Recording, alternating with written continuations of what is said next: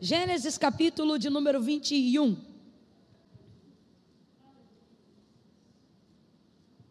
Verso 8 em diante. Gênesis 21, do verso 8 em diante.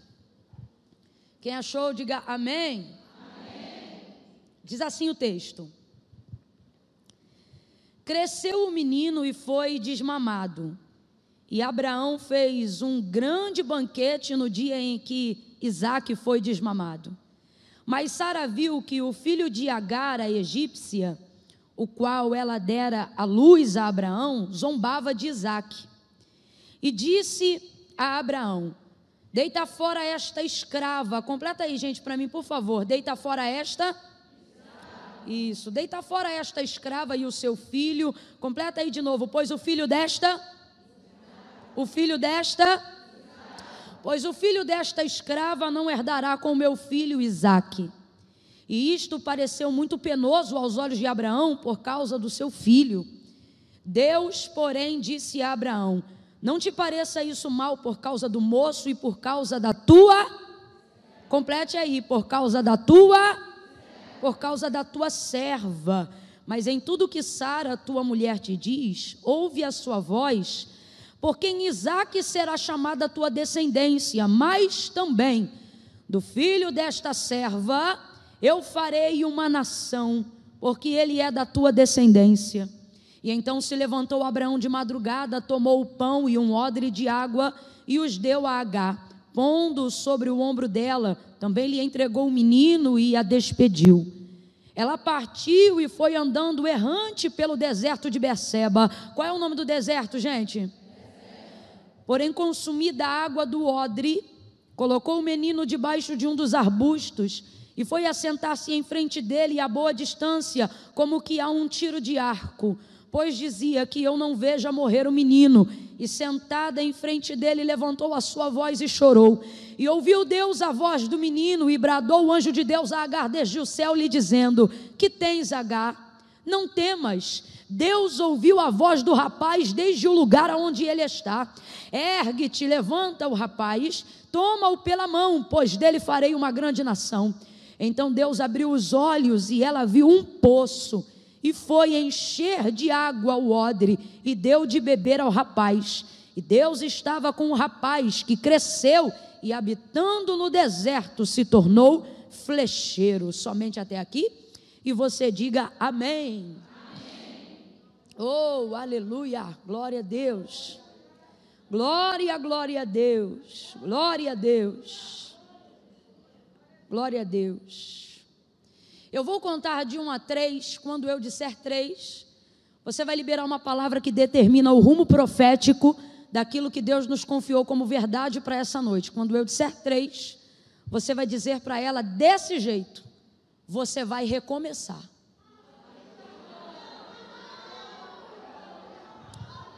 Amém? No 3 eu quero que você diga isso, tá bom? Vire para alguém quando eu disser 3 e você vai afirmar. Você vai, você não vai perguntar se ela quer. Você não vai perguntar se ela gostaria. Você não vai fazer ela rever a milha que já caminhou até aqui, porque senão ela se cansa e diz: Eu, eu vou morrer aqui, que eu não tenho mais força para caminhar. Então veja bem, pela palavra de Deus, nós vamos provar nessa noite que você não vai morrer nem vai parar, você vai recomeçar. Então, quando eu disser três, afirme isso aí para a mulher que está ao seu lado. Você vai dizer para ela: você vai recomeçar. É um, é dois, é três. Diga. Vira para outra agora. Vai, fala. O Senhor vai inaugurar um novo ciclo na sua vida a partir desta noite. Antes de 2020 virar para 2021, um tempo de recomeço. Deus inaugura na sua vida a partir de hoje. Assim diz o Senhor. Aleluia. Ora manaca chorrebadai de calama. Remanamai de orrebarassuri rebai. Oh, aleluia! Glória a Deus!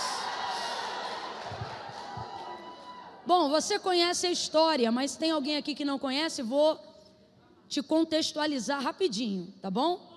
Agar era a serva egípcia de Sara, que foi conquistada na descida de Abraão e Sara ao Egito, quando eles ainda peregrinavam para conquistar a terra da promessa. Você sabe que o Senhor apareceu a Abraão e lhe fez uma grande promessa. A promessa que Deus confiou a Abraão foi tão grande, tão grande, tão grande, tão grande, que ele se tornou o parâmetro de fé para que Deus a estendesse sobre a vida de outras pessoas, por amor da aliança que fez com Abraão. Isso significa que aquilo que Deus entregou à casa de Abraão era tão grande, tão grande que não cabia só na sua casa. Por isso o Senhor ele diz para Abraão: "E em ti serão benditas só as famílias dos hebreus? Não, todas as famílias da terra." E é válido lembrar que esse texto está no Antigo Testamento. Então nós estamos falando de um tempo onde nem havia consciência nossa acerca da ministração da nova aliança. Mas a gente percebe a citação da fidelidade, da promessa que Deus entregou a Abraão, mesmo no Novo Testamento, na ministração da nova aliança, quando o texto diz que todos quanto recebem Jesus Cristo, recebem nele o direito de serem chamados filhos de Deus, para cumprir justamente aquilo que o próprio Deus havia manifestado sobre a vida de Abraão. Então foi uma promessa muito grande. O Senhor disse a Abraão: sai da tua terra, da tua parentela, vai para a terra em que eu vou te mostrar. Eu farei de ti uma grande nação, eu abençoarei os que te abençoarem, e eu amaldiçoarei os que te amaldiçoarem, e em ti serão benditas todas as famílias da terra. Desde então, Abraão começa a peregrinar e eles vão evoluindo, tanto ele quanto Sara. Deus promete lhe dar um filho, e esse filho é Isaac. Isaac é o filho da promessa. Então, só para você ficar bem enganjado aqui na palavra, Complete para mim, por favor. Isaac é o filho da? Isso, é o filho da promessa. Esse é o memorial do nome eterno do nosso Deus. Foi assim que ele se revelou a Moisés, depois de tantos anos, em Êxodo capítulo de número 3, quando Moisés pergunta: Quando eu chegar lá e me perguntarem quem foi que me enviou, que eu respondo? E ele diga: Diga que o Deus de Abraão, o Deus de Isaac e o Deus de Jacó, porque este é o meu nome eternamente. Ele está dizendo: Eu sou fiel. Na verdade, nesse tripé, Deus está afirmando a seguinte colocação: Deus de Abraão, o Deus que faz promessa, Deus de Isaac, o Deus que cumpre o que promete, Deus de Jacó, o Deus que traz manutenção àquilo que ele já cumpriu. Ele é um Deus que não abandona, ele é um Deus que não deixa, ele é um Deus que não desampara. Sara vai rir, vai ter dificuldade de compreender como essa promessa vai se cumprir, porque na verdade, tanto Abraão quanto Sara estão caminhando com Deus de agora. Diferente de nós que carregamos uma Bíblia inteira e uma série de testemunhos, até pessoais e acerca da vida de outras pessoas que edificam a nossa fé, eles não têm esse acervo de testemunhos acerca do currículo de Deus. Quem é? De onde veio? O que fez? Não. Por isso, Abraão, segundo o autor da carta aos Hebreus, é tido como pai da fé, porque ele foi alguém que creu sem Deus precisar provar que era realmente quem estava dizendo que era e que fazia realmente o que estava dizendo que ia fazer. Por isso ele é a régua. Desde então, estabelece-se o seguinte paradigma: que para ter fé não precisa ter vista, porque você não precisa ver para crer, você só precisa ouvir. E isso é o suficiente. Por isso a Bíblia diz que quem anda pela fé não anda por vista, porque a fé vem pelo ouvir e o ouvir da palavra de Deus. Essa régua ela é estabelecida em Abraão, que não precisou ler o currículo de Deus para acreditar que ele era Deus. Ele disse: "Eu sou Deus", e Abraão disse: "Tá bom". E eu vou fazer isso, isso, isso, isso, isso. Tá bom. E para eu fazer isso, isso, isso, sai da tua terra. E ele, tá bom. Vai para a terra em que eu vou te mostrar. Ele já sabia qual era a terra, mas ele diz: tá bom e isso lhe foi imputado por justiça. Então eles começam a peregrinar, porque quem tem uma promessa normalmente peregrina. E numa dessas peregrinações eles descem ao Egito. Descendo ao Egito, vão conquistar muitos servos e muitas servas, entre eles H. H é uma serva amada de Sara, pois ela jamais colocaria uma mulher que não conhecesse bem na cama do seu marido. Porém, toda ideia que nasce no terreno da incredulidade vai gerar desgraça vai gerar rompimento de aliança. E infelizmente a ideia que Sara está tendo de colocar H na cama de seu marido Abraão, a fim de que dele e dela nasça o filho que ela acredita que é o filho da promessa, porque ela já era avançada em dias. Eu estou falando de uma senhora de cabelos grisalhos, gente. Ela não conseguia acreditar que dela nasceria o filho. Ela acredita que Deus daria um filho, mas ela pensa que ela vai articular alguma coisa para fazer cumprir aquilo que Deus falou. E você sabe, a gente que serve ao Senhor tem consciência disso. Quando Deus entrega uma promessa a alguém, a responsabilidade de fazer cumprir aquilo que foi prometido não é de quem recebe, gente, é de quem promete. Por isso, quando Deus lhe entrega uma promessa, você só precisa obedecer. Você não precisa fazer cumprir aquilo que Deus falou. Você não faz isso. Você não dá conta disso. Mas Sara ainda estava conhecendo ao Senhor e não sabia disso. Então ela chama Agar, aquela que obviamente ela tem por serva mais chegada, mais fiel, mais leal. E dá uma ordem, eu disse que ela dá uma porque não diga para mim que H estava confortável em deitar-se na cama de um senhor que você serve como pai, e de repente você tem que se deitar como se fosse mulher de um homem que você serviu a vida toda, em que não há sentimento. O texto não diz se H tinha uma fé, o texto não diz se H estava conhecendo alguém, o texto não diz qual era o tipo de, de vida que H levava. Ela era uma serva e por causa da sua obediência precisou obedecer o comando. Então a primeira coisa que a gente tem que desmistificar da nossa ideia é que a H tipifica a mulher sem vergonha que deitou na cama de Abraão. Peraí, não. H é a serva que teve que obedecer uma ordem que nem combinava com o estilo de vida que ela tinha. Amando de sua senhora Sara, deita-te com ele.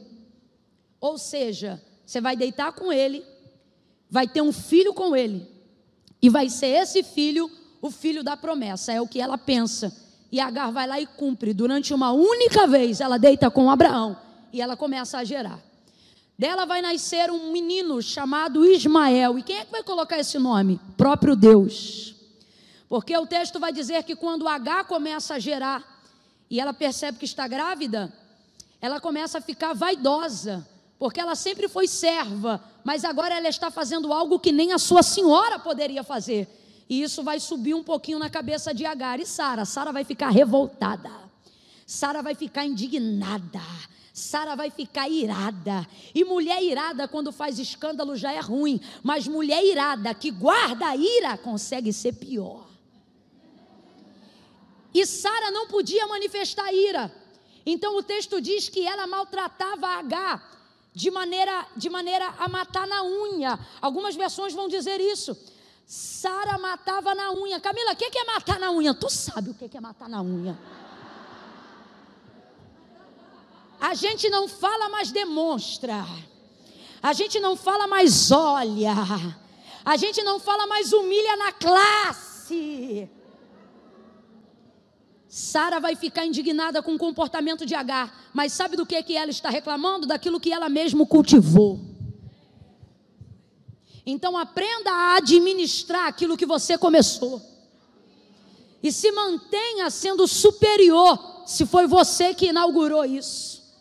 Ela começa a matar H. Gente, ela maltrata tanto H, o texto vai dizer. Ela maltrata tanto H, tanto, tanto, tanto que H não aguenta. Com barriga, sem barriga, grávida e tudo, ela vai embora fugida. Ela some do mapa, porque ela não aguenta mais aquele tipo de humilhação. Ela não aguenta mais aquele nível de maltrato. Sem que haja preparo algum, ela sai da casa de Sara e de Abraão fugida e vai parar no meio de um deserto chamado deserto de Sur. Qual é o nome do deserto? Sur significa muro. Sabe o que é isso? Deus vai impor um limite na fuga de Agar.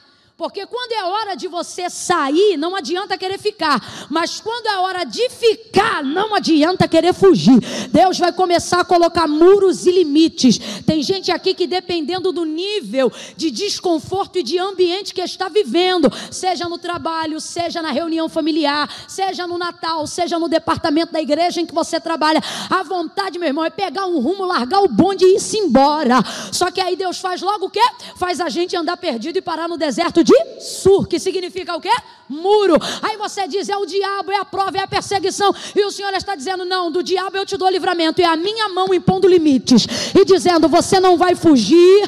O propósito que eu tenho com você não vai se desviar por causa da perseguição, por causa da humilhação, por causa da fofoca, por causa da difamação. Gente, isso aqui é muito sério. É verdade que a casa de Abraão é uma casa de promessa. É verdade que Sara foi a mulher escolhida para dar um filho a Abraão, porque Deus não quebra princípios para cumprir promessas. Mas quando Sara colocou H na cama de Abraão, ela deu para ele uma, deu para ela uma parte de legitimidade. É por isso que o Senhor vai dizer: "Ei, a promessa é com Isaac, mas também acerca do filho desta mulher, eu farei uma nação. Por quê? Porque ele também é o teu filho. Então agora Agar entrou dentro de um cenário diferente, mas também se tornou alvo de uma promessa. Existem coisas que você passou na sua vida que não se passavam pela sua cabeça. Existem cenários hoje que você está inserida por causa do vento de alguém que te colocou, por causa de uma palavra que alguém falou, e você diz: Eu não tenho nada a ver com isso, eu vou me embora. E Deus está dizendo: Você não tinha, agora você tem uma promessa. Você não tinha, agora você tem responsabilidade. Você não tinha, mas agora eu tenho um propósito com aquilo que você está gerando. Você não está gerando para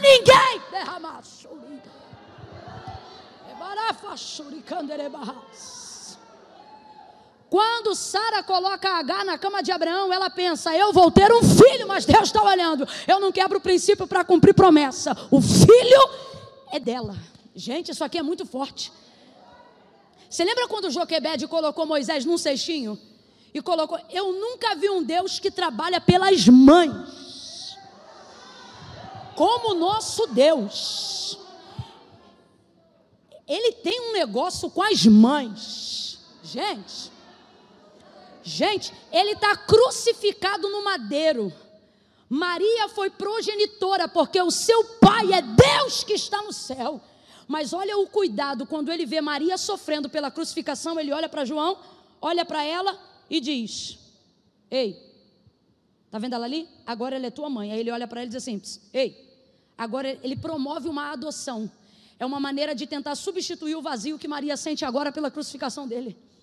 Que cuidado com as mães. Voltando para Moisés, Joquebede pensa: perdi, vou colocar nas águas do Nilo. Mi, Mi, Miriam vai acompanhando, vai acompanhando para onde está se banhando. A filha de Faraó pega Moisés. Olha para ele, ele olha para ela e Miriam está ali como um canal de Deus. A senhora precisa de uma serva para cuidar dele. Eu preciso sim. Você consegue uma para mim? Eu consigo. Vai lá e busca a mãe.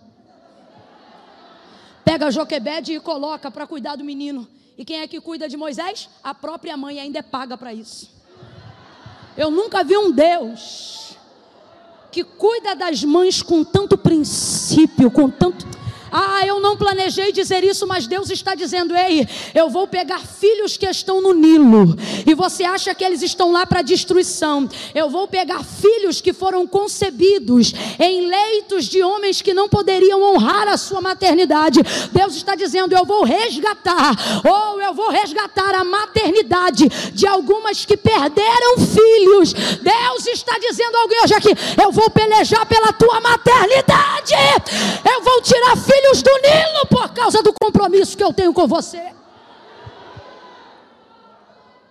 Sara pensa que está gerando um filho para ela, mas eu nunca vi Deus tirar um filho de sua mãe.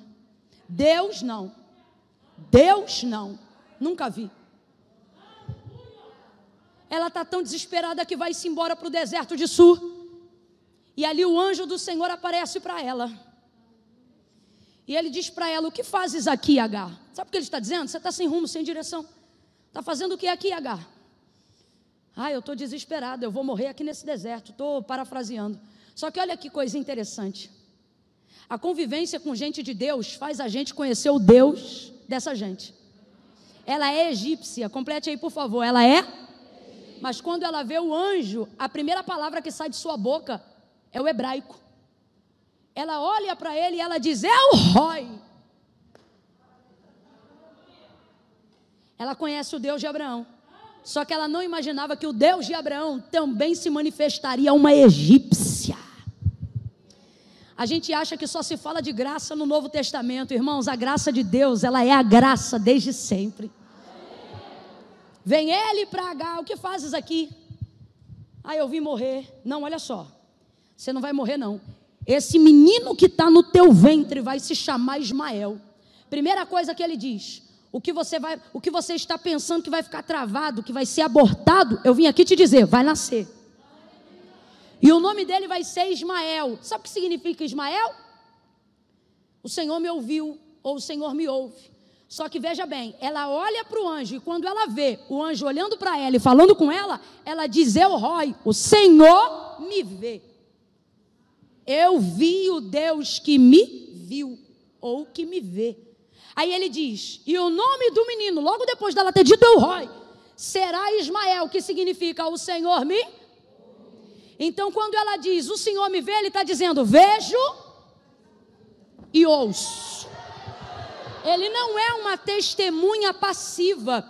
O que Deus está dizendo para ela é o seguinte: H, você está acostumada a relacionar-se com pessoas por causa da sua qualidade de serva, aonde elas vêm, mas não falam nada, aonde elas falam algo sobre você para outras pessoas, mas não se dirigem a você. Só que agora eu vou te apresentar um Senhor que é o Deus de Abraão, e ele não só te vê, como ele também te ouve. E o melhor de tudo, ele não é uma testemunha passiva que vê e não fala nada, que ouve e não fala nada. Ele está dizendo: Eu sou uma testemunha ativa. Lembra quando o povo está sendo sacrificado no Egito? Qual é a expressão da manifestação de Deus depois de 400 anos de silêncio? Ele diz: Vi e ouvi a aflição do meu povo e fiquei no céu? Não, vi e ouvi, por isso eu desci para livrar o meu povo. Deus está dizendo para algumas mulheres hoje aqui: se eu fosse você, eu levantava sua mão para receber.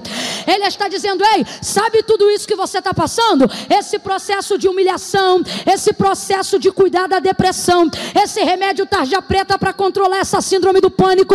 Sabe quando você rola de um lado para o outro e parece um rocambole na madrugada? Você diz: parece que não tem ninguém me vendo, Ele está dizendo: Estou te vendo e estou te ouvindo, e vou fazer alguma coisa acerca disso, porque Deus não é uma testemunha passiva, Ele é uma testemunha ativa.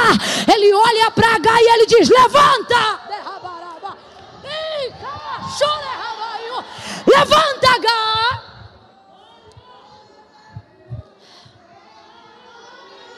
Você está aqui perdida, mas eu vou te dar um caminho. E qual é o caminho? Ele diz: o caminho é volta. Ai, essa parte é difícil. É difícil e Deus, Deus trabalha exatamente assim. Exatamente assim.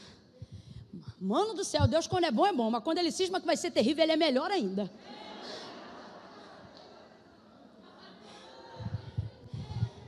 Você quer ver? É mais ou menos assim, ó eu quero ir embora, ele diz: fica. Não é? Você vai ficar. Não, chegou meu tempo, eu tenho que ir. Não, tá difícil. E ele usa um, usa outro. Daqui a pouco vem ele mesmo e diz: fica. Quero... Aí tá bom. Aí você fica, resolve o pepino, descasca o abacaxi. Quando tá tudo bem, ele diz: vai. Aí você diz: não, agora que eu resolver tudo, resolvi tudo, eu quero ficar. Ele diz: não, não, agora você vai. Não, não, eu vou ficar. Ele diz: ah, você vai. Você vai. Não é assim? A mesma coisa. Aí ele diz assim: H, desse menino eu também vou fazer uma descendência. Esse menino vai se chamar Ismael. Sabe o que ele está dizendo? Aquilo que estava perdido no propósito da tua vida agora tem um nome. Gente, o que é um nome? O nome é uma identidade, é uma definição. Você chama alguém de psil, de coisinha, no meio de uma multidão, é difícil aquela pessoa virar e entender que você está falando com ela. Agora, quando você chama alguém pelo seu, pode ter várias pessoas com o mesmo nome, todas vão olhar porque foram chamadas pelo seu nome. Quando o anjo dá o nome de Ismael, sabe o que ele está dizendo? Você não vai mais andar perdida, você tem que entender agora qual é a identidade do propósito que você carrega. Ismael, o Senhor te ouve. Agora volta e humilha debaixo da mão da tua senhora. Eita, parte difícil. Quem aqui já pediu perdão sem ter feito nada? É difícil, né? Só que no caso dela aqui, ela também fez algumas coisas e isso torna a volta ainda mais difícil. Porque quando a gente sai sem a direção de Deus, a gente se antecipa em palavras que Deus não mandou. Quem aqui já bateu o pé e disse nunca mais? Depois diz, então, deixa eu te falar um negócio.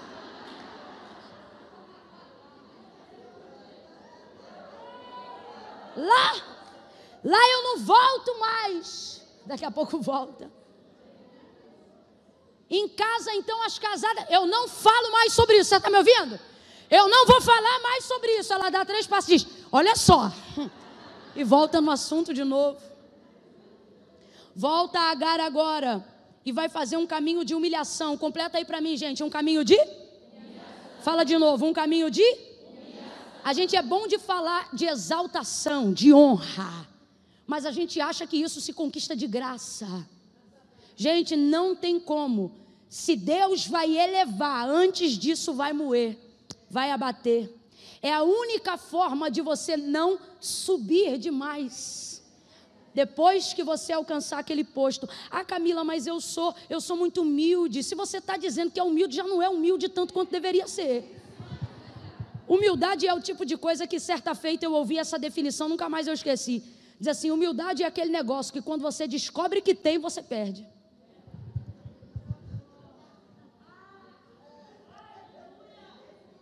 Gente que não nasceu no perfil da. Quem é que já conheceu alguém rico, rico, rico, rico de berço? E quando você conhece a pessoa de perto, a pessoa é uma simplicidade. Porque para ela o ambiente da realeza sempre foi normal. Você quer ver uma coisa acerca da minha própria vida? Rico nunca me humilhou, mas já passei cada prova com pobre. É, porque está fora do ambiente dele. Então, quando ele se insere no ambiente, ele acha que tem que se adaptar para viver aquilo. O rico não, ele, ele, ele dá continuidade. Quando ele vem de uma família simples, mesmo que tenha riquezas, para ele aquele ambiente é normal. Então o tênis que você olha e diz, cara, que barato, ele olha para ele e é mais um tênis. Agora a gente não, meu irmão. Comprou um tênis que parcelou em 12 vezes. Não tinha condições de comprar. Quando vê o irmão ou a irmã usando o tênis, tira agora! Meu tênis! Fofo! A gente é assim.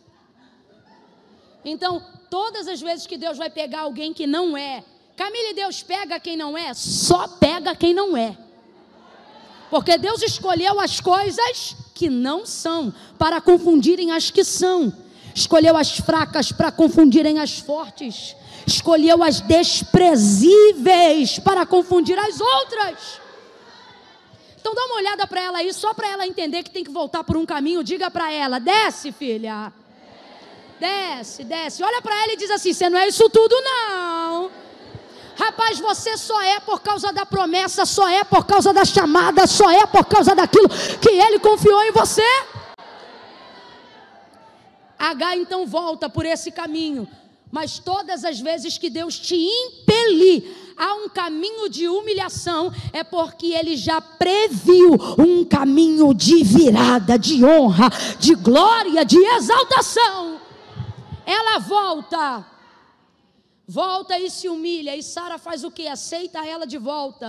É uma relação de anos. Você não destrói coisas que demoram anos para construir de um dia para a noite. Aí ela volta volta, mas fica entalada na goela de Sara. Porque relacionamento é assim, depois que quebra, é difícil dar liga de novo se Deus não tiver propósito. E ali, na verdade, não tinha mais um propósito, porque agora H também tem um propósito. E as duas não podem ocupar a terra do mesmo propósito, porque com Isaac Deus tem algo e com Ismael Deus tem outro algo. Então eles vão convivendo, vão convivendo, vão convivendo. Olhe para quem está ao seu lado e diga: convivência é necessário. É necessária, necessária. Falei errado, é. É necessária. Você tem que parar com essa história de que você só fica aonde está confortável. Orgulho não bota comida na mesa, filha. Bota não. De vez em quando você vai engolir seco daquela patroa. De vez em quando vai passar uma situação difícil, só que o Senhor está dizendo: ei, esse é o esmeril que eu estou usando para polir aquilo que eu tenho na sua vida. Elas vão conviver, presta atenção. Nem sempre você frequentará ambientes onde se sentirá realizado, mas antes de se sentir realizado, Deus quer ver o nível de tolerância da sua convivência. Tem que saber entrar e tem que saber sair. Está na hora de você aprender a falar direito com gente que você não gosta. Ai, Camila, mas eu não sei ser falsa. Quem fala isso, meu irmão, não tem dificuldade em ser falsa, tem dificuldade em ser sábia. Porque a maturidade te ensina a entrar e a sair. Tal lugar, vamos em tal lugar, eu não vou. Por quê? Porque fulana vai tá estar em tal lugar. Aí porque eu não gosto dela, porque fulana é um bicho. O bicho é você que está deixando de ir onde fulana está, porque não pode ver ela. Ai, eu vou para o culto hoje, mas eu sei que ela senta ali pela quarta fileira, quinta para trás. Eu vou sentar bem lá atrás, porque se o pregador disser, vira para a irmã que está do lado, com aquela eu não falo nada. Olha para quem está ao seu lado e diz: convivência. Olha para ela, olha para ela e diga: você não vai, você não vai amar todo mundo. Perdão, perdão, amar você tem que amar todo mundo. Diga, você não vai gostar de todo mundo não vai ser amiga de todo mundo. Fala para ela, mas seja gente. É o primeiro passo para quem quer ser crente. É aprender a ser gente. Quer ser crente, mas não sabe ser gente. Não, Camila, porque eu sou de monte, eu sou de revácia, eu sou do pré-voar, eu sou disso, eu sou daquilo. Eu sou mulher de Deus. É mulher de Deus, mas não se assenta à mesa. É mulher de Deus, mas fica muda em casa e deixa o marido falando sozinho uma semana. É mulher de Deus, mas vira a cara para os outros, troca calçada, não atende telefone, finge que não está em casa quando chamam. É mulher de Deus, mas não vai para o retiro de confraternização pós-conferência porque está com problema com umas três ou quatro. Aí diz: sou crente. Deus está dizendo: filha, se tu fosse gente, tu já estava me ajudando. Só aplaudir não, não quer aplaudir, não aplaude. Tá descendo ruim, bebe uma água.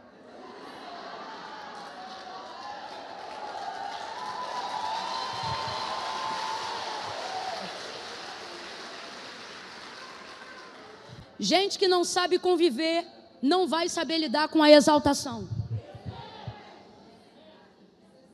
Muito sério. Tem que saber conviver.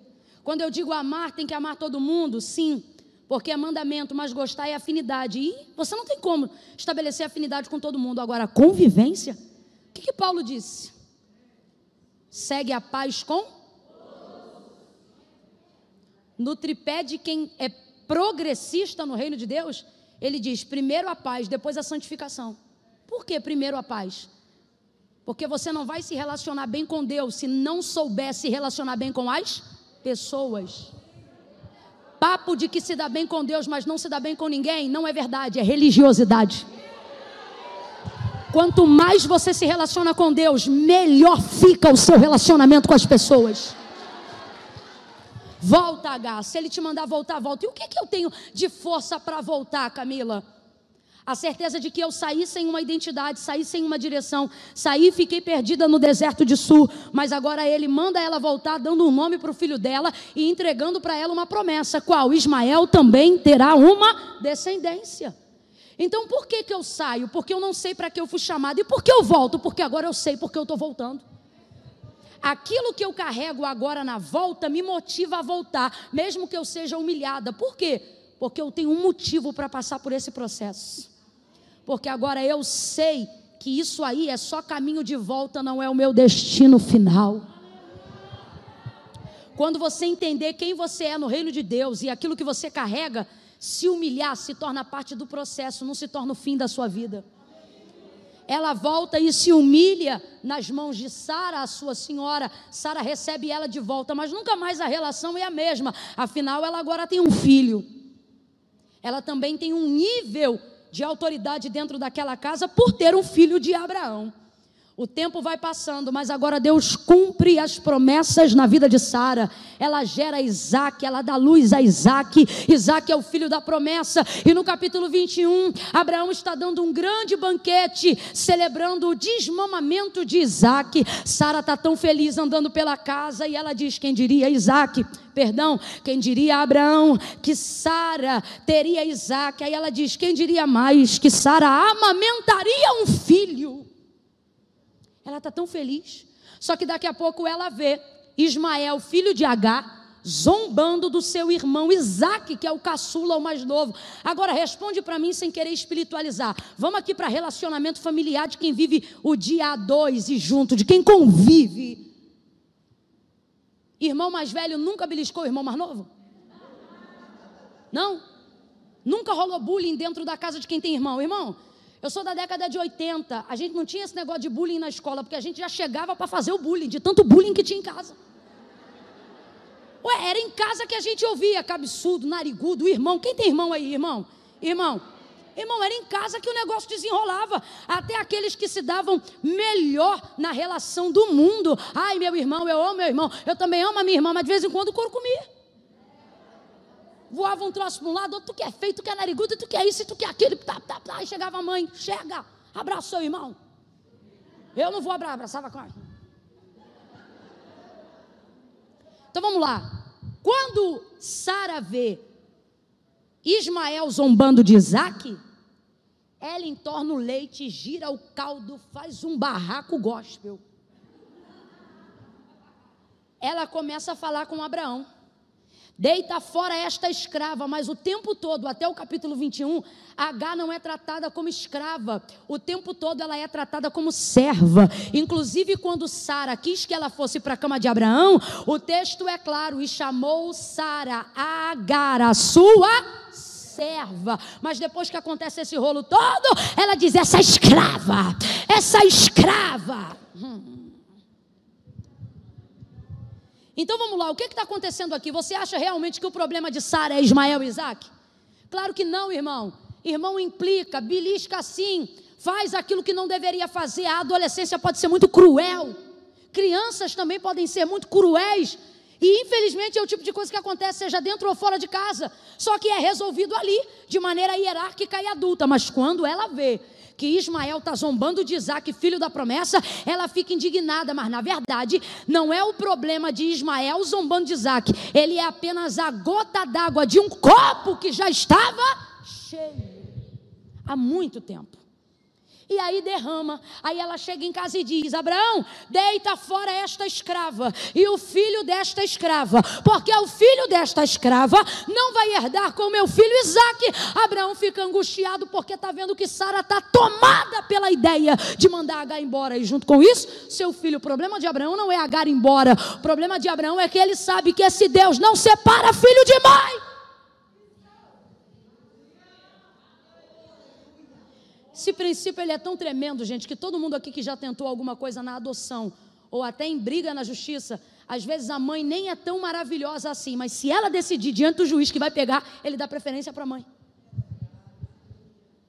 É desse jeito. O coração dele se angustia e ele pensa: eu vou perder meu filho Ismael. Guarda o que eu vou lhe dizer. Em Isaac, Deus, em Isaac, Abraão vê que Deus cumpre promessa, mas ele não descobre paternidade em Isaac, ele descobre paternidade no dia que Ismael nasce. Ismael veio antes de Isaac. Então, quem despertou toda a paternidade que havia a princípio em Abraão foi Ismael, porque veio primeiro do que Isaac. Então, agora o coração dele está angustiado, ele está perturbado. E aí, o Senhor visita Abraão e diz para ele: Abraão, faça tudo o que Sara, tua mulher, te diz. Por quê, Senhor? Tu concorda com ela? Deus vai provar que não concorda com a forma que Sara vai tratar H, quando ele diz assim: porque acerca desta serva. Oh, aleluia. E ele repete a mesma quantidade de vezes que Sara chamou ela de escrava, ele repete a mesma quantidade. Depois você vê o texto. Ele repete a mesma quantidade de vezes, só para chamar H de serva. Sabe o que, que Deus está dizendo quando ele fala desse jeito sobre H com Abraão? As pessoas não mudam para mim só porque elas mudaram para você. Para Sara, H agora é uma escrava, mas antes era serva. Só que Deus está dizendo: ei, para mim ela continua sendo uma serva. Eu estou trazendo essa palavra nessa noite porque Deus falou comigo que muitas mulheres que estão aqui hoje estão sendo rotuladas de coisas que nunca foram, só porque você mudou na perspectiva de alguém. Alguém que às vezes te abençoa, mas não está preparado para te ver bem. Alguém que te ajuda, que quer que você cresça, mas não está preparado para te ver melhor. Aí quem muda é o coração da pessoa, mas ela prefere dizer que foi você que mudou. Porque antes de ser assim, você não era assim. Antes de ter aquilo outro, você não era assado. Porque quando eu te ajudei, você não era dessa maneira. Porque quando eu te incentivei, te discipulei, te isso e te aquilo, você era de outro jeito. Mas na verdade, segundo o que Deus está falando, não foi H que mudou. O que mudou foi a perspectiva de Sara em relação a H. Mas é muito mais fácil dizer que o outro mudou, quando na verdade eu não suporto ver o avanço na vida do outro. Então ela diz: essa escrava, veja, a coisa é tão séria que ela não consegue tolerar quem H é, ela precisa diminuir quem H é para conseguir se sentir melhor. Porque, como senhora da casa, sendo H serva, ela podia continuar botando H para fora, sem problema nenhum. Só que a necessidade aqui é de diminuí-la e não de expulsá-la. Por quê? Porque eu estou com isso entalado na minha goela desde o dia que ela voltou para casa. Aí ela diz: deita fora essa escrava, porque o filho desta escrava não vai herdar com meu filho Isaac. Abraão se angustia, Deus vem e diz: Abraão, faz o que Sara te diz, porque eu concordo com ela? Não, mas eu vou usar o que ela está começando para terminar do meu jeito. Tem situações da sua vida que você passou ou que você está passando, e você diz assim, Camila, eu nunca imaginei passar por isso. E Deus está dizendo: é por isso que eu vou usar isso aí, essa prova que você está passando. Sabe por quê? Se eu deixasse por conta tua, tu ia ficar acomodada numa casa onde tu não estava bem. Agora, olha isso, gente. Quando chega o Senhor e diz para Sara, perdão, para Abraão, ele respalda Agar dizendo assim: Abraão, fica tranquilo, porque acerca desta serva. Deus está dizendo: ei, quando alguém muda para você, não significa que essa pessoa também mudou para mim. Tem gente aqui que Deus está dizendo: ei, você tem andado magoada porque percebe que alguém olha para você e diz: você mudou. Só que Deus está dizendo: ei, não defina a sua identidade pela perspectiva que as pessoas têm de você. Olhe para mim, eu sei quem é você. Eu sei quem é você. Eu sei quem é você. Manda ele embora, Abraão. Vai ter que mandar embora, Deus. Vai ter que mandar embora. Aí ele dá para ela um odre de água, um pouco de pão, coloca o menino na sua mão e despede ela. Nem carroça, nem carro, nem servo, nem herança, nem pensão. Se fosse nos dias de hoje, Abraão ia estar enrolado. Manda embora com um odre de água, um pouco de pão e vai. E ela vai novamente e ela tem a sensação, sabe de quê? Que está repetindo história. E a pior coisa é você remar, remar, remar trabalhar, amar, perdoar, se submeter, humilhar, seguir, ajudar, avançar, crer, mas no final a ideia e o cenário parece assim: meu Deus, estou repetindo história. Já estou eu aqui perdida de novo, já estou eu aqui rechaçada de novo, já estou eu aqui sem direção de novo. Não é brincadeira, não. Até quando a minha vida vai ficar dessa maneira? Só que agora o deserto não é de sur, porque Sul é deserto do limite, é deserto do muro. Agora ela vai para o deserto de Berseba. E sabe o que é considerado o nome do deserto de Berseba? Deserto do recomeço. Oh, aleluia! É o deserto onde Deus vai inaugurar uma coisa nova. Oh, levante a sua mão, eu vou reproduzir isso novamente. Deus está dizendo: ei, o cenário parece repetido, mas eu vou fazer uma coisa nova. Você vai viver uma novidade. Oh, meu Deus, eu estou sentindo uma graça de Deus para liberar isso aqui. Você vai viver uma novidade. Deus está dizendo: ei, eu não te chamei para repetir história. Eu vou fazer algo novo na sua vida, Gal. Vai ela andando, vai ela andando, vai ela andando, daqui a pouco está desesperada. Por quê? A água do odre acabou. Tem gente que podia te dar mais, abençoar mais, honrar mais. Mas Deus não deixa, sabe por quê? Senão você vai continuar refém dessa pessoa.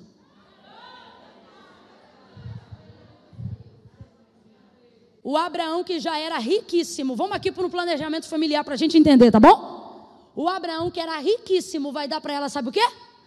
Um saco de pão e um odre de água. Se eu não vigiar, me dá uma ira de Abraão. Só que eu sei que Abraão está na direção de Deus. Então eu não vou mirar com ele, não. Aí quando eu olho para o texto e eu quero mirar, Deus diz assim: Eu esgoto a fonte que você depende, para você não ter mais jeito de depender dela. Quando ela se vê perdida no deserto e percebe que o odre está sem água, ela fica desesperada e pensa que é a morte dela. Deus está dizendo para algumas pessoas aqui: existem áreas da sua vida que estavam difíceis e eu estou permitindo ficar pior para você entender que não é homem que vai te tirar dessa situação. Para você entender que não é conchavo, não é patrocínio. Aí fulano é minha amiga de anos. E o Senhor está dizendo, eu vou travar até tua amiga. Por quê? Porque eu quero entrar na tua vida e mostrar que eu sou teu Deus, eu sou teu marido, eu sou teu pai, eu sou teu Senhor, eu sou teu amigo. Pega as duas mãos lá em cima, coloca lá em cima, coloca lá em cima. Vai lá, gente, lá em cima, no 3, você vai estender ela sobre o ombro coberto de alguém. No 3, segura. Você vai estender sobre o ombro dela, vai sacudir ela e vai dizer: agora é só você e Deus. É um, prepara. Dois, vai. Três, libera. É você e Deus. Não vai ter papai, não vai ter mamãe. O propósito que Deus tem contigo agora, Ele vai revelar. Eu sou teu pai, eu sou tua mãe, eu sou teu Senhor. Eu sou o Deus da tua vida.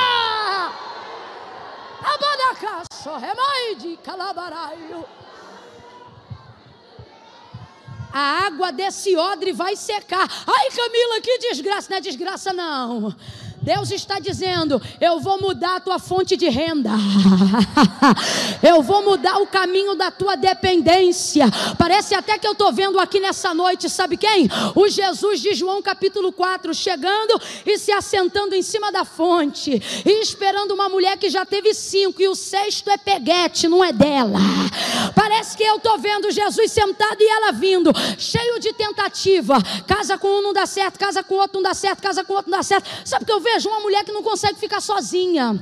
Sabe por que, que não consegue ficar sozinha? Porque é mal resolvida. Sabe por que, que não consegue ficar sozinha? Porque criou um sistema de dependência financeira e emocional através da vida de terceiros. Aí está Jesus em cima da fonte esperando ela chegar. Está ele olhando, daqui a pouco vem ela. Aí ele diz: Olha. Me dá um pouco da tua água, ela é boa de receber, mas ela é difícil de dar. Aí ela diz assim: Como santo judeu, pede de beber a mim, que sou mulher samaritana. Ele disse: Se tu soubesse quem é o que te pede, dá-me de beber. Era tu que me pediria e eu te daria água viva. Água viva? Aonde tem água viva? Sabe o que ele está dizendo? Uma nova fonte de abastecimento. Como é que eu faço para sair daqui? Porque eu tenho que vir pegar água aqui todo dia, meio-dia, para não ter que dar de cara com as mulheres me chamando de sem vergonha.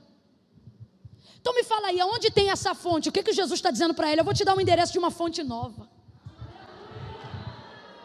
Uma fonte que você não precisa ser humilhada, uma fonte que não vão te rotular, não vão te julgar, não vão esfregar o teu pecado na tua cara, uma fonte que vai trazer libertação, vida eterna, plenitude, abundância.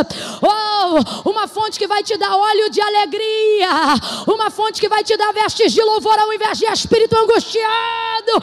Ela diz: "Me diz aonde tem dessa água". Por quê? Porque a disposição eu tenho. Ele diz: "Então vai lá, traz teu marido e vem aqui". Eu digo que quando ele é bom, ele é bom, mas quando ele é terrível. Ele sabe que ela tem marido, gente? Sabe que ela não tem marido? Sabe ou não sabe? E por que ele faz isso? Para dar ela uma chance de confessar. Porque aquele que confessa e deixa alcança. Traz aqui, eu não tenho marido. O que ela falou foi bonito? Não, porque ela estava admitindo que estava com um caso extraconjugal e errado. Não foi bonito, mas ele diz: disseste bem. Eu digo, não é brincadeira, não. Eu estou pagando um preço e tu ainda diz para mim, desce. Agora, todo errado, o Senhor diz, disse bem. Ele disse, sabe por que eu disse bem? Porque o que ela falou não foi bonito. E eu tenho um padrão de beleza diferente do mundo. O mundo acha palavras bonitas, bonitas. Eu acho a verdade bonita, por mais feia que ela seja. Disseste bem, por quê? Porque disseste com verdade. Porque tu já tiveste cinco. E o sexto que tu tem agora não é o teu marido. Já parou para pensar que quando ela conhece Jesus, Jesus é o sétimo homem da vida dela? Alguém entendeu?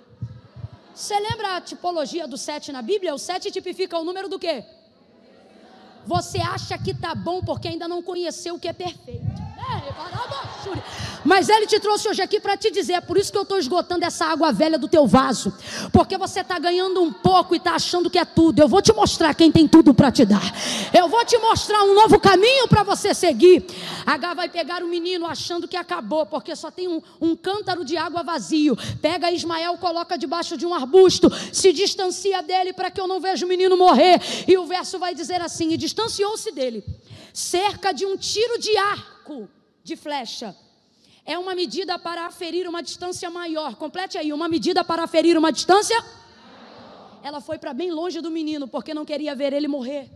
Então, quando a Bíblia vai aferir distâncias maiores, ela tipifica esse exemplo: distanciou-se cerca de um tiro de arco, de flecha, uma distância maior.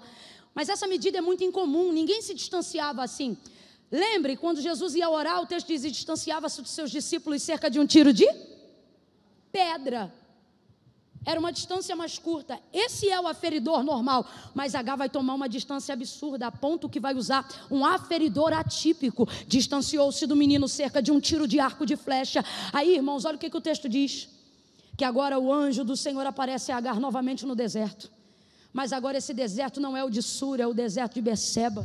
O lugar que você jura que vai morrer. Deus está dizendo: tirei os teus alicerces para te fazer uma casa nova uma vida nova. Oh, aleluia. Oh, aleluia. Ele diz para ela: H, por que choras? Gente, por que choras? Tá vendo não? Esse cântaro tá vazio. Eu vou morrer. Sabe por que, que ele diz por que choras? Sabe por que ele diz por que choras? Ele está dizendo assim: ela está chorando de sede. Por não ter água, ela acha que vai morrer. Mas diante dela tem o que, gente? Quem lembra, gente? Deus não botou na hora, não. Ela parou ali. Ela parou ali. A água do odre de Abraão acabou bem ali, aonde? De frente ao poço. Mas H não vê, porque quando tu estás apegada ao velho, tu não consegue ver. Xúria. Aquilo que está diante de você é tanta saudade do que perdeu, é tanta saudade do que deixou, é tanta lágrima pelo que você sabe que não vai ter nunca mais. Aí eu vou falar rasgado e quem lê entenda. Quem não entender, coma menos. Você vivia com um camarada que não queria acertar a vida contigo. Tu dizia, eu quero se batizar, vamos nos casar. E ele dizia, não. O homem te apertava, te agredia, mas porque botava um quilo de arroz dentro do armário, tu achava que tinha que ficar com ele. Aí Jesus sopra esse homem para longe e você diz, agora eu vou morrer. Ele está dizendo, te prepara que eu vou colocar colocar um poço diante de você. Para de chorar por aquilo que passou. Isso era um cântaro e ele está vazio. Tem gente aqui que não consegue ver o leque de possibilidades que Deus está abrindo acerca de empreendimento. Ai, Camila, porque na pandemia eu perdi tudo. Ai, porque minha patroa me mandou embora. Ai, porque o meu chefe me tirou da repartição. Ai, era tudo que eu sabia fazer. Porque eu só prestava para fazer aquilo. Porque se eu não fizer aquilo, eu não sei mais o que fazer. O anjo está chegando hoje para algumas chorosas. E ele está dizendo: está chorando por quê? Você está chorando por quê? Vou falar do jeito que Deus está mandando. Gente aqui que estava noiva e teve que romper o noivado. Na verdade, ele rompeu. Aí você diz assim: ai, Camila, eu estou tão arrasada porque eu estava prestes a casar, mas rompeu o noivado. Deus está dizendo: eu rompi o noivado para tu não romper o casamento. Não era para você, mas você só chora pelo que perdeu. E é isso que te impede de ver o nível, o tamanho das possibilidades. Gente, aonde cabe mais água? Num cântaro ou num poço? Bora, sem preguiça, vamos lá. Onde cabe mais água? Num cântaro ou num poço? E a gente está chorando por causa de cântaro diante do. Por isso, aleluia! Oh, aleluia! Se é para Jesus, aplauda com vontade e reaja diante dessa palavra. Dá uma catucada assim, ó, de cotovelo nela com carinho e diga assim: está chorando por causa desse cântaro, por quê? Fala para ela: abre teus olhos, Diga, abre teus olhos e veja que tem fonte de água viva jorrando. Deus vai levantar empresárias, Deus vai levantar mulheres empreendedoras, Deus vai levantar gente que, quando aprender a enxugar as lágrimas, vai se ver diante de possibilidades que nunca antes teria se continuasse bebendo água do cântaro. Eu declaro, não mais como pregadora, mas como profetisa do eterno, nesta noite, crede em Deus e estareis seguros, crede que eu saí do Rio de Janeiro para profetizar e prosperareis. E eu profetizo, eu profetizo que nesta noite Deus vai levantar um exército de mulheres que vai romper a dependência dos cântaros pessoais e vai mergulhar em águas novas, águas cristalinas, águas de empreendimento, de unção, de variedade de dons, de poder e de virtude em nome de Jesus. Quem liga comigo esta palavra, diga amém. Diga amém. Eu posso ouvir um amém?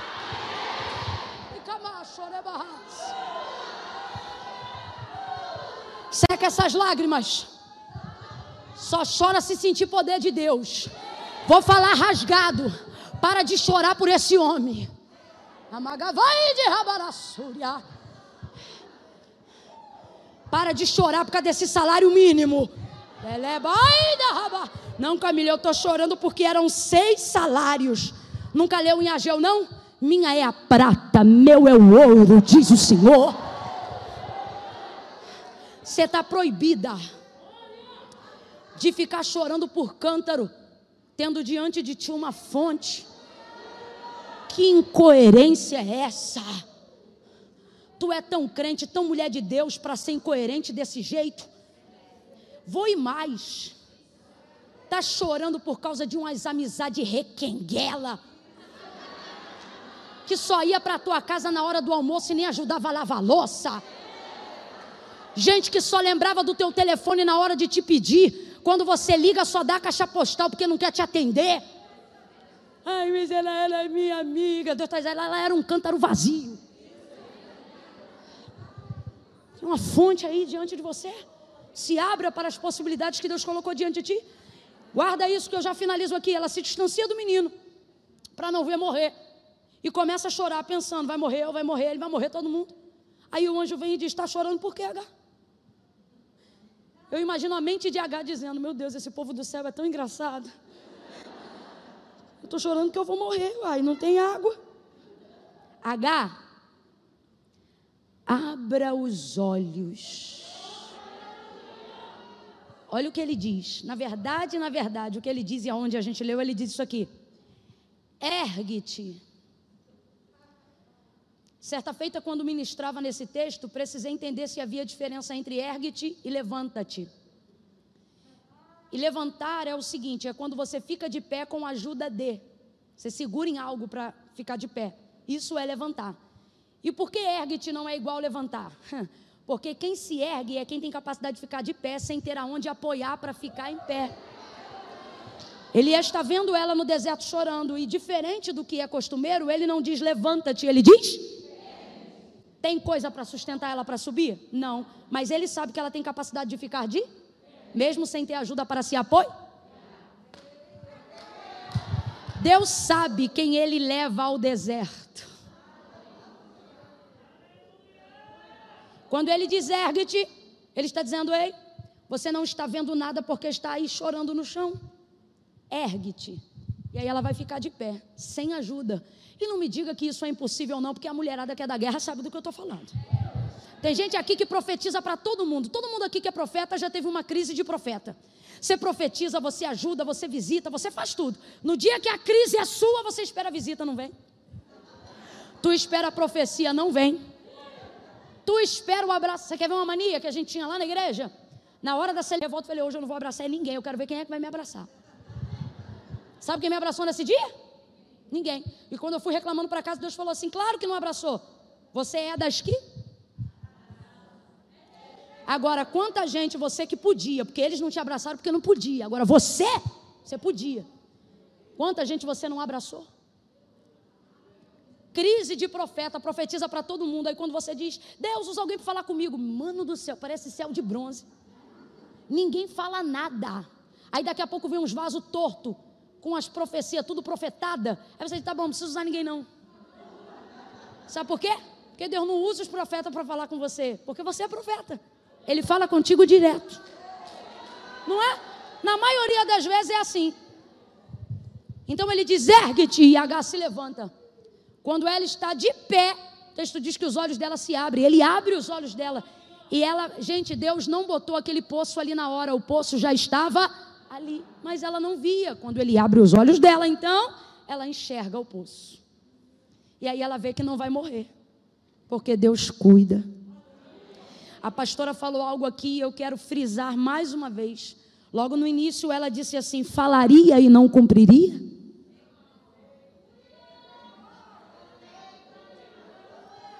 Seja profeta para alguém e diga: Ele vai cumprir. Ele vai cumprir. Vou dizer uma última coisa e nós vamos ficar de pé para orar. Lembra que quando ela pensou que tudo estava perdido e que o menino ia morrer, qual foi o aferidor de distância que ela usou para ficar longe do menino? Quem lembra? E distanciou-se dele cerca de um tiro de arco, um tiro de flecha. Aí o verso se encerra dizendo: E o menino cresceu. Deus está dizendo para alguém aqui: Você não está no lugar da sua morte, você está no lugar do seu. No lugar do seu crescimento. Segunda e última coisa: Você não vai crescer para ser igual.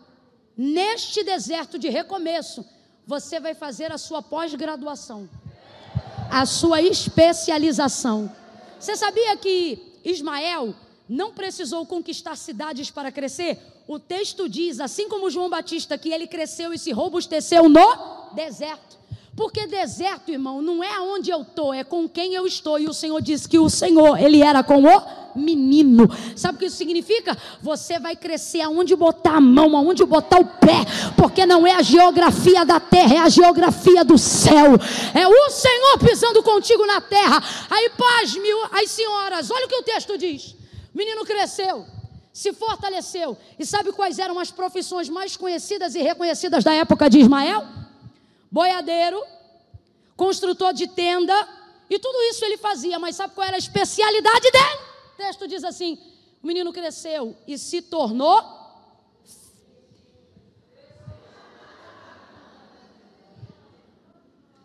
Cresceu e se tornou flecheiro. Você acha que é coincidência? Vem aqui então aceitar Jesus, que eu quero orar por você se você achar que é coincidência. Camila, eu não entendi. Vai entender porque não é coincidência, tem que entender. Aquilo que foi usado para aferir a medida da sua morte se tornou a especialização da sua vida. Não, Camila, eu ainda não entendi, então você vai entender que eu vou falar rasgado. Ministério de louvor, pode vir subindo, rapazes, me ajudem agora. Cada um ao Simão do seu instrumento. Vai entender porque eu vou falar bem rasgado. Você está tomando remédio tarja preta e você diz assim: essa depressão vai me matar. E o Senhor está dizendo: não, é a tua especialização. Tu vai ensinar outras pessoas como se cura a depressão. Camila, essa crise financeira vai me tirar da casa que eu moro. Essa crise financeira vai acabar com o meu casamento. Camila, eu nunca passei uma situação de tanta dificuldade financeira. Eu acho que eu vou morrer. Deus está dizendo: ei, isso não é o aferidor da sua morte, é o aferidor do seu crescimento. Você vai crescer tanto em finança, tanto em finança, que você vai dar curso para os outros de como é que se sobrevive no deserto.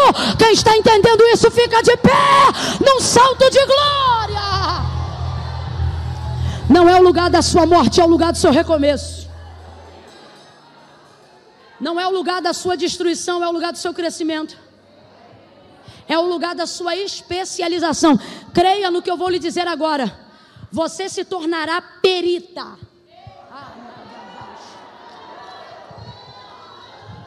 Você se tornará especialista nas áreas que mais te afrontam hoje. Você sabe por que, que tem mulher aqui que vê vulto na madrugada?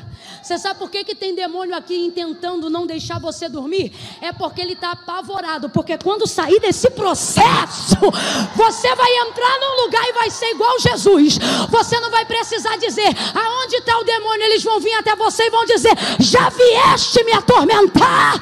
Você vai se tornar perita na área que hoje te afronta, que hoje te humilha. Deus nos reuniu aqui nessa noite para dizer: a água desse cântaro não acabou para você morrer, acabou para você ter a oportunidade de recomeçar.